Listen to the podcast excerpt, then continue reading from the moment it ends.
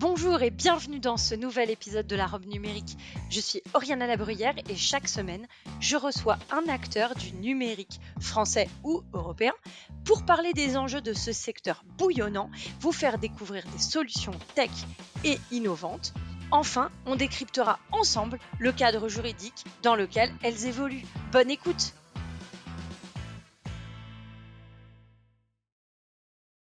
Bonjour et bienvenue dans cet épisode de la Rome numérique. On est un peu dans la science-fiction, plus dans la science que dans la fiction, car aujourd'hui nous allons parler de communication laser par satellite.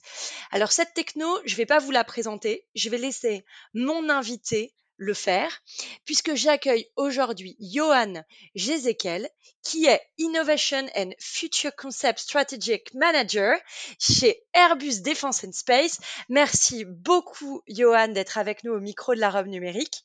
Merci, Oriana. Bonjour. Alors, on va parler euh, communication laser. Moi, quand euh, on a évoqué ce sujet, j'ai tout de suite pensé à Christopher Nolan, Batman, les colocations, tout ça. Euh, évidemment, ça n'a rien à voir, mais pour moi, c'est un peu cette idée de la communication future, de, en tout cas le détournement de l'usage d'une d'une techno pour pour toute autre chose. Alors, avant que tu nous présentes vraiment ce qu'est cette techno, est-ce que tu peux nous dire d'où ça vient et finalement, est-ce que c'est récent de passer de la communication des informations par un rayon laser?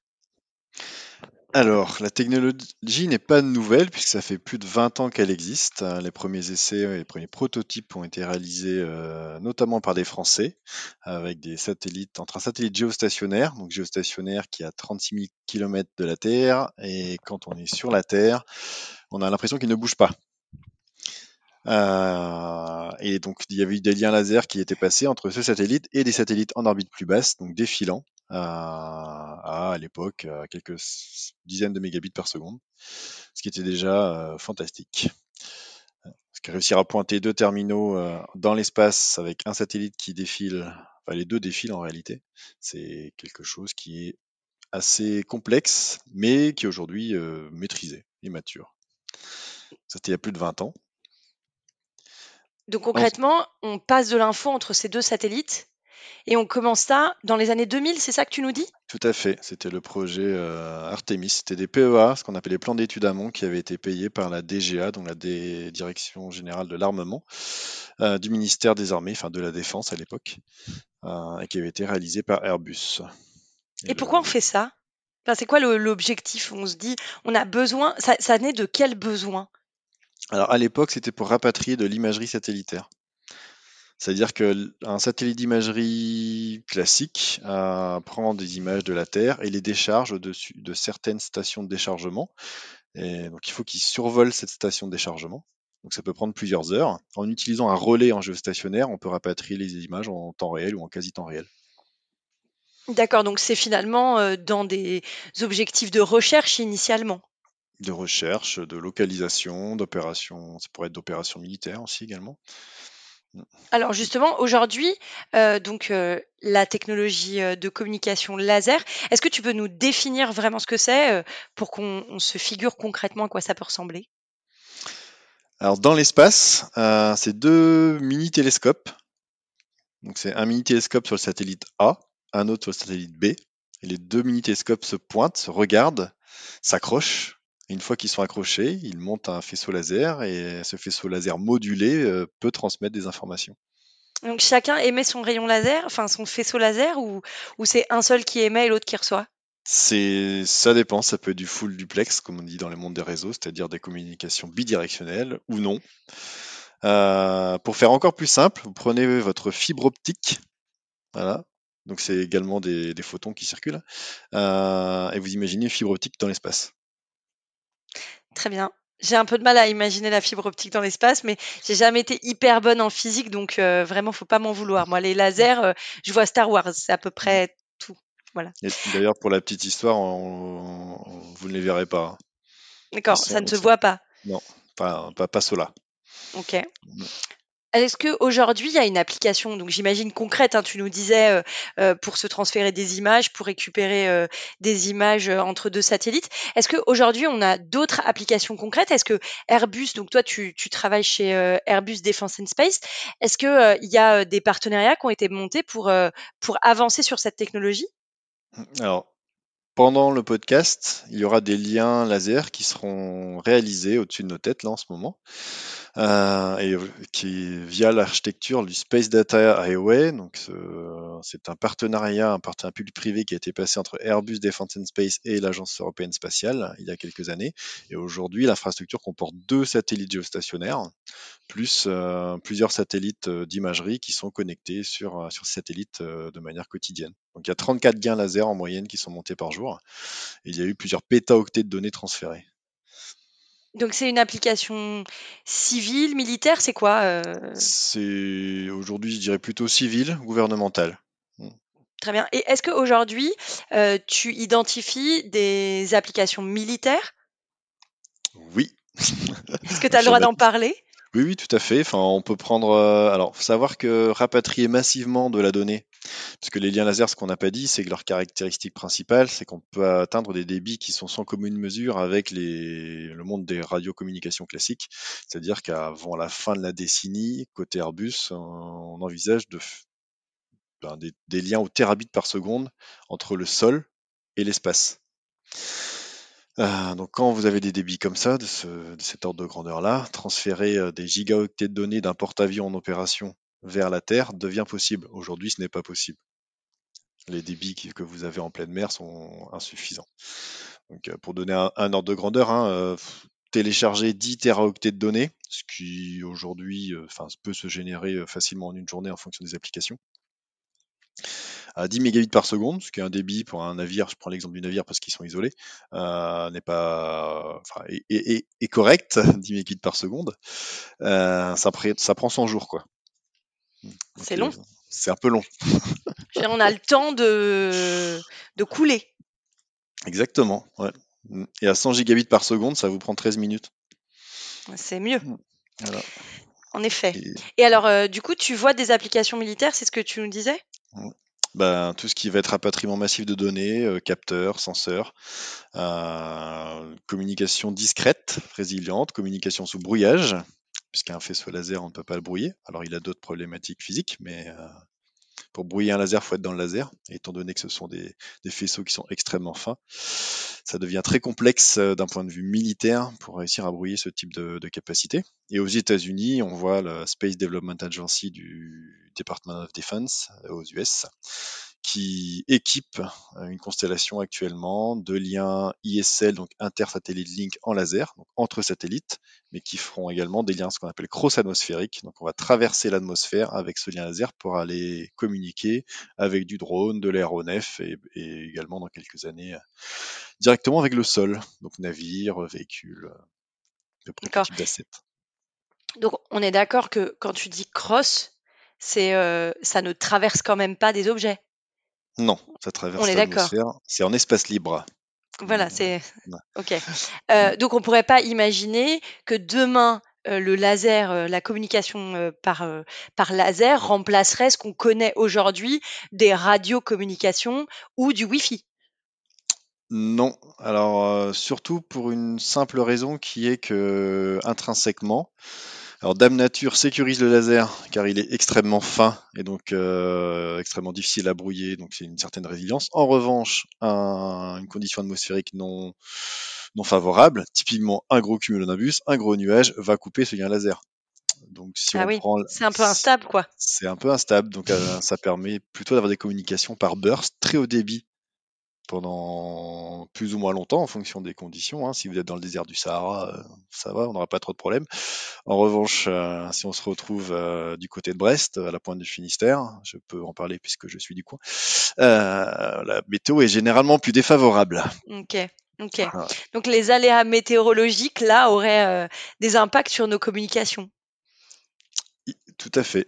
Mm. Mais, il n'empêche que même si vous, on garde un lien radiocommunication classique en permanence, donc avec une disponibilité proche des 100% du temps, ça ne veut pas dire qu'on pourrait rendre un service opérationnel pour transférer massivement de la donnée. par rapport à ce que j'ai dit juste avant, où bah, même si j'ai 10 mégabits par seconde en permanence, et bah, je ne saurais pas transférer 10 teraoctets.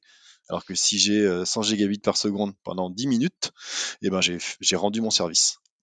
Très bien. Donc finalement, dans une application terrestre, ça pourrait être plutôt ça en fait. Oui, ben, oui, ce sera transfert massif de données pour du civil, hein, principalement, et pour le militaire, il y a d'autres concepts d'opération euh, plus liés vraiment à la sécurité et la résilience euh, qui viennent, qui viennent se greffer sur ce type de, de technologie. Ok. Alors, pour revenir euh, parler du Wi-Fi, euh, il y a eu quelques actualités autour du Wi-Fi et de, du détournement de l'usage du Wi-Fi. Euh, faire un petit coucou à la science-fiction avec euh, Batman qui fait euh, de l'écolocation avec euh, son sonar et son Wi-Fi. Aujourd'hui, on est bien d'accord, le laser pourrait pas permettre ça, hein, parce que si on le faisait, je pense qu'on aurait des trous dans nos murs ou pas de résultat. Est-ce qu'on peut dire, alors tu dis que Dame Nature sécurise le, laser, euh, est-ce que on peut dire que du coup la communication laser est plus sécurisée que le Wi-Fi?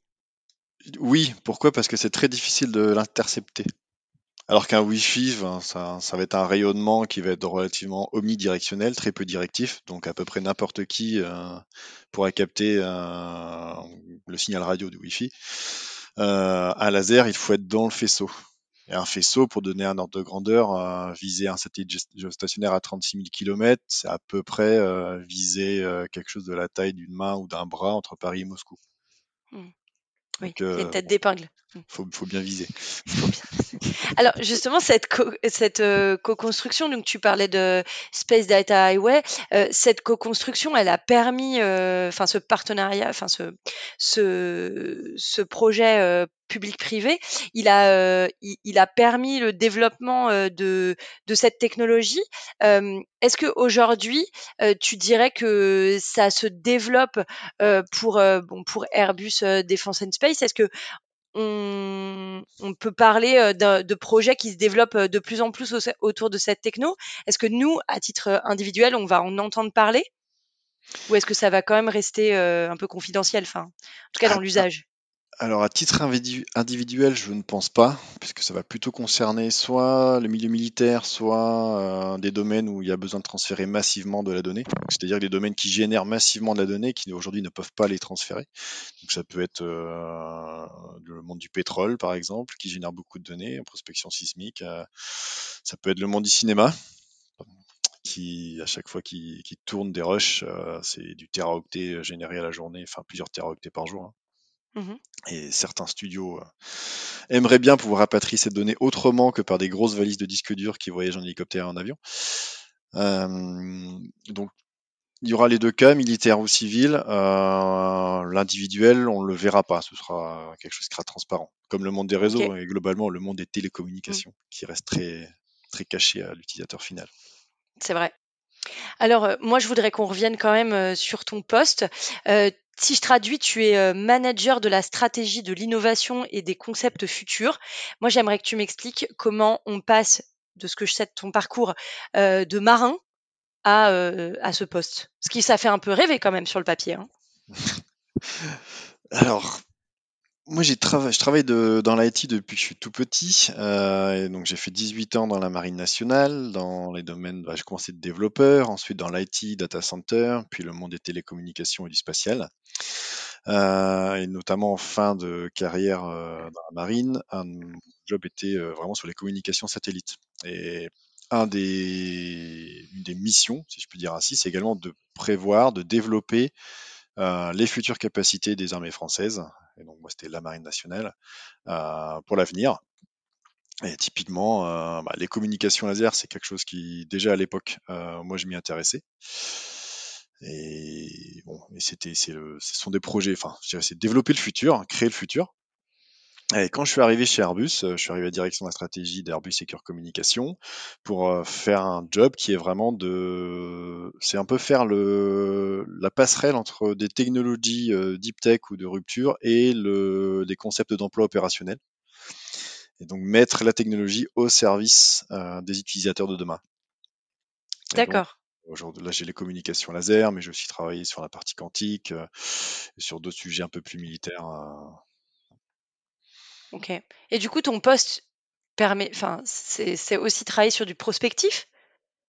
Oui, oui, oui, ça peut être prospectif, ça peut être travailler avec des startups, ça peut être, euh, c'est assez, ouvert, on a beaucoup d'autonomie. Et, euh, et, développer des futurs business aussi. Créer le business de demain qui n'existe pas. Créer un business autour des communications laser par satellite, par exemple, à, des services associés qui rendent des, qui rendent une, ben, des services aux utilisateurs, aux Français, à l'Europe, aux Européens de demain. Ça fait partie de, de mon job. Très bien. Euh, on arrive à la fin du podcast. Je voudrais savoir à quoi tu as envie de dire non aujourd'hui. À quoi j'ai envie de dire non? Euh, J'ai envie de dire non à la procrastination et euh, non au non-investissement. C'est-à-dire que pour une nation comme la France, si on veut rester une nation de premier rang, il faut être hyper fort en technologie, c'est-à-dire être à la pointe de la technologie. Et pour ça, il faut continuer à innover, il faut continuer à investir, il faut continuer à former les gens. Euh, sinon, dans quelques années, nous ne serons plus une nation de premier rang. Et ça, pour mes enfants et mes peut-être un jour à petits-enfants, c'est quelque chose qui me tient à cœur. Très bien, c'est une bonne idée ça. Enfin, c'est une bonne idée. C'est euh, en tout cas c'est une bonne, euh, un bon rappel parce qu'effectivement on a un peu tendance tous à rester sur nos acquis et donc à pas se pousser. Et c'est vrai que faut continuer à innover. Alors du coup on arrive à la fin du podcast et j'ai envie de te demander à quoi tu as envie de dire oui forcément, pour finir sur une note positive Je dirais oui à l'audace, à la créativité. Parce qu'on crée en, enfin, on crée en justement en étant créatif, c'est un peu pléonasme, mais oui à l'audace et à la créativité. C'est une bonne, euh, c'est une bonne fin de podcast, ça. Euh, oui à l'audace et à la créativité. Tu as envie de donner un exemple? Bah, c'est que quand, quand on croit en quelque chose, faut y aller à fond. Ok. Never give up, quoi mais surtout quand on a un peu d'expérience. Mmh. Ok. Et quand on n'en a pas, on peut y aller quand même. C'est comme ça qu'on en a. C'est comme ça qu'on en acquiert. Exactement. Mais on peut être. Euh, l'expérience apprend aussi à être plus. un peu plus visionnaire, je pense. Ok. En tout cas, plus, plus tempéré, moins foufou. En fait, on vient, on vient de rêveur à visionnaire. Ouais, pourquoi pas. On peut dire ça comme ça. Ok, on va bientôt faire de la philosophie à l'arabe numérique. je suis moins bon en philosophie qu'en technologie. Qu'en physique. Très bien, c'est noté. En tout cas, merci beaucoup, euh, Johan, d'être venu nous présenter cette techno. Et, ah, euh, et c'est assez rare qu'on ait euh, des podcasts sur une techno, en tout cas pas sous cet angle-là. Donc vraiment, je te remercie d'avoir d'avoir accepté notre invitation et d'être venu nous présenter cette communication laser. Et euh, je te dis euh, à très vite. Si euh, tu as d'autres innovations à venir nous présenter, je serais ravie de te recevoir. Donc à très bientôt. Merci beaucoup. Au revoir. Au revoir.